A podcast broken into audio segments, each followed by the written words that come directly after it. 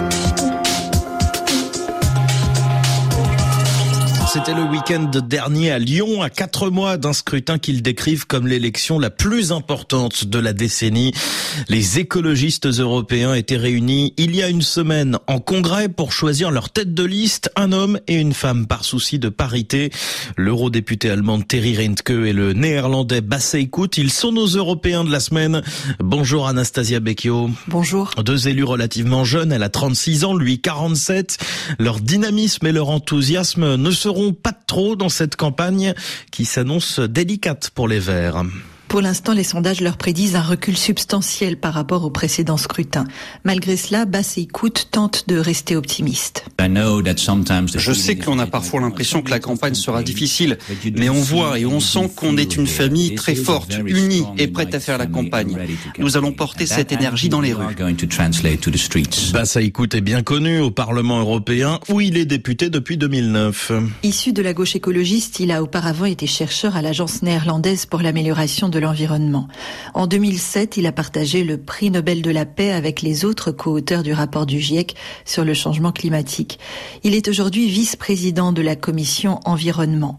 Élu expérimenté, il connaît bien les arcanes du Parlement, comme le souligne Camille Defar, chef du centre énergie-environnement à l'Institut Jacques Delors. C'est quelqu'un qui est très technique, qui connaît très bien les dossiers et qui a belle aura politique au sein de l'écosystème. Donc euh, c'est un bon choix. Terry Reinke, elle n'est pas en reste, Anastasia, puisqu'elle a aussi de l'expérience à Bruxelles.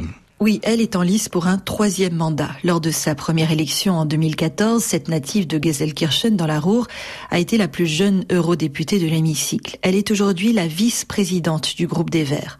Lors du congrès de Lyon, dans un anglais tout aussi bon que celui de son collègue néerlandais, l'élu allemande a insisté sur la menace que constitue, selon elle, la montée de l'extrême droite dans les sondages. Je pense qu'il y a un réel danger que le 10 juin, nous ayons une poussée de l'extrême droite au Parlement européen.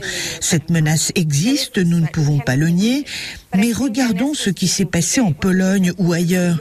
Une chose est sûre, si nous laissons tomber et si nous nous disons à quoi bon on ne peut rien y faire, eh bien, nous perdrons. Et Anastasia, la lutte contre l'extrême droite n'est pas son seul cheval de bataille. Terry Reinke, qui appartient à l'aile gauche de son parti, mène aussi d'autres combats tels que la lutte contre les violences faites aux femmes et les droits des LGBT+. Au congrès de Lyon, la maîtresse de cérémonie n'est autre que sa compagne, la sénatrice française Mélanie Vogel, qu'elle a rencontrée lorsque cette dernière faisait un stage au Parlement européen.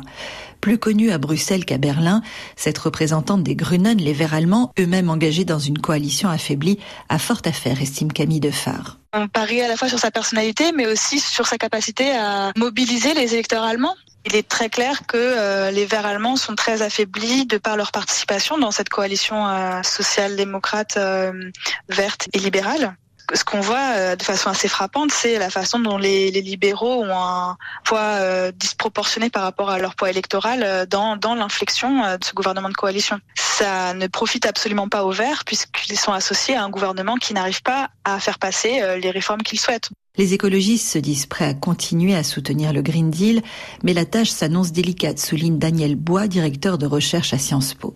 Actuellement, l'atmosphère, l'humeur du temps en Europe est pas tellement positive pour les, thèmes de l'environnement et du réchauffement climatique. Hein. on, verra bien si ça se confirme ou pas dans les urnes au moment de ces européennes. Mais euh, là, euh, l'écologie est un peu en défense plutôt qu'en attaque. Donc je ne sais pas s'ils ont vraiment intérêt à en donner, à en demander plus que le Green Deal. Lequel Green Deal? Est déjà sérieusement contesté. On le voit en France, bien sûr, avec les agriculteurs, mais dans d'autres pays, ça se voit aussi. Le programme électoral européen des Verts reste ambitieux. Il souhaite que l'UE atteigne la neutralité climatique d'ici 2040, soit dix ans plus tôt qu'annoncé. Anastasia Becchio et nos Européens de la semaine. Merci beaucoup.